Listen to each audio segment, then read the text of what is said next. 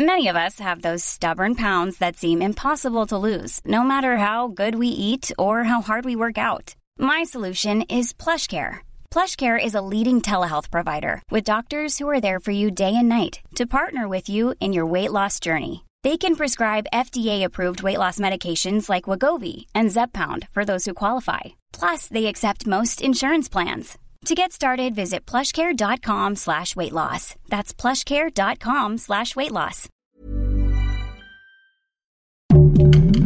Heraldo Podcast, un lugar para tus oídos. Bienvenido a Utopía Geek.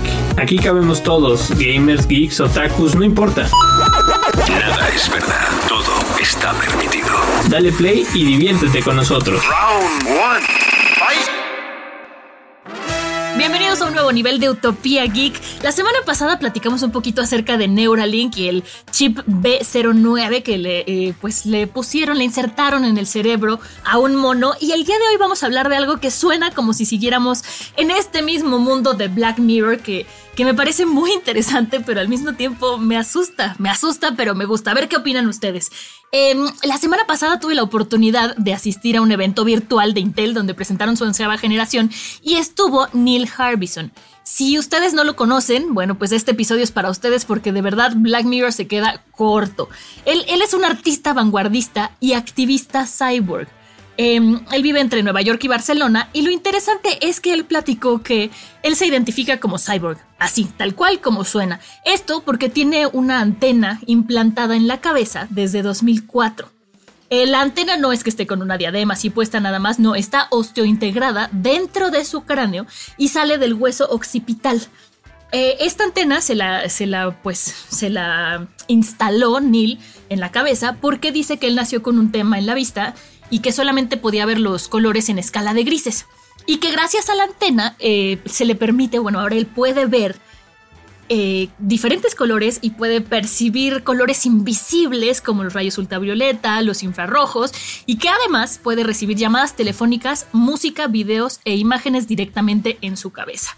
A mí me parece un poco extraño esto que dice él que le, le facilita la antena porque pues si lo comparamos con lo que hablábamos la semana pasada de Neuralink, pues entonces sería un avance científico muy importante. O sea, sería como de, bueno, pásanos tu tecnología y la metemos en Neuralink y la instalamos en el chip B09 o algo así, ¿no? Pero bueno, él dice que le funciona para esto, entonces no hay manera de comprobarlo, entonces decidamos creer en la magia y decidamos creer que es así. E, él, otra de las cosas que tiene que me pareció sumamente eh, interesante es que en 2004 el gobierno británico le negó su pasaporte porque aparecía con un aparato electrónico en la foto. Entonces él metió una, queja y dijo que la antena es parte de su cuerpo. Entonces estuvieron intercambiando cartas que sí, que no, que sí, que no, hasta que finalmente el gobierno británico lo reconoció oficialmente como un cyborg. O sea, reconoció que la antena es parte de su cuerpo y entonces le permitió aparecer en su pasaporte en la foto con la antena, ¿no? Que es como una no sabría cómo describírselas. Es como una antena que sale de la parte trasera de, la cabeza y cuelga en la parte de enfrente como hasta, hasta media frente. Es, es, una antena muy curiosa. Les voy a poner en mi Twitter una imagen de él. Digo, puse una la semana pasada, pero no se veía muy bien porque fue en la conferencia y usaron un fondo verde y entonces ahí se, se perdía un poco la antena, pero les voy a poner otra imagen porque es muy, muy curioso. Eh, él dice que se, comenzó a identificar como cyborg desde que dejó de sentir la diferencia entre su cerebro y el software, o sea, en cuanto ya sintió como, como esta fusión, ¿no? Y otra cosa que es interesante es que él no es el único cyborg que existe, hay una comunidad de varias personas que tienen diferentes aditamentos, hay uno que tiene una cosa en el brazo, no me acuerdo para qué explicó que funcionaba, pero bueno, tiene como una cosa en el brazo, otro que tiene una cosa en el ojo, y son pocos, pero bueno, son, están juntos, y este Neil Harbison es el cofundador de Cyborg Foundation, que es una organización internacional que ayuda a los humanos a convertirse en cyborgs. Esto porque es importante, es importante, de veras escuchan en mi voz como estoy fascinada, me parece un tema eh, extrañísimo, bizarrísimo, pero al mismo tiempo que pues hacia allá vamos, ¿no? Y pues si vamos hacia allá hay que, hay que aceptarlo con todo lo que somos. Pero bueno, es importante porque él como activista estuvo en una manifestación y en esta manifestación le dañaron su antenita. Y entonces él eh, argumentó que, este, que había sufrido violencia física. Y el gobierno le dijo, no, son daños materiales porque es un aparato electrónico. Y él dijo, no, es parte de mi cuerpo. Entonces, eh, esta Cyborg Foundation, parte de lo que está peleando es para que los eh, transhumanos, porque bueno, ellos se reconocen a sí mismos como cyborgs, pero son conocidos como transhumanos, tengan derechos cyborgs para poder em, manifestarse de la manera en la que ellos lo necesitan y tener derechos para poder exigir eh, que se les reconozca cuando tienen algún tema así que es violencia física y no un daño material. Es un tema creo que todavía está eh, bastante, bastante locochón, eh, me parece muy interesante. Si quieren investigar más sobre él, les digo, métanse, es Neil Harbison.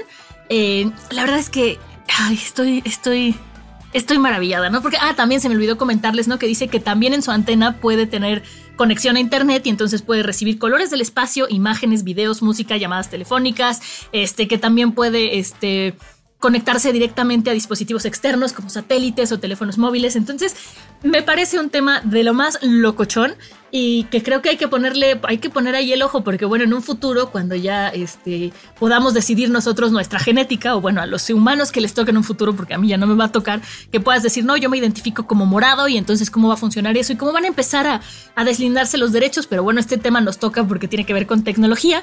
Entonces, se los dejo de tarea, cualquier duda, comentario, pregunta, meme o lo que quieran, me lo pueden mandar a mis redes sociales. Les recuerdo, yo soy Montesimo y me encuentran en Twitter e Instagram como arroba Montesira89 y eso es todo por este nivel. Espero haberlos dejado como me quedé yo también cuando vi esta conferencia.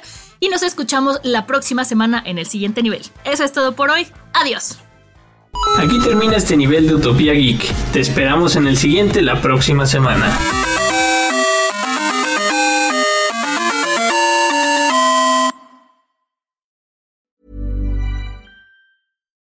Hi, I'm Daniel, founder of Pretty Litter. Cats and cat owners deserve better than any old fashioned litter. That's why I teamed up with scientists and veterinarians to create Pretty Litter. Its innovative crystal formula has superior odor control and weighs up to 80% less than clay litter. Pretty Litter even monitors health by changing colors to help detect early signs of potential illness. It's the world's smartest kitty litter. Go to prettylitter.com and use code ACAST for 20% off your first order and a free cat toy. Terms and conditions apply. See site for details.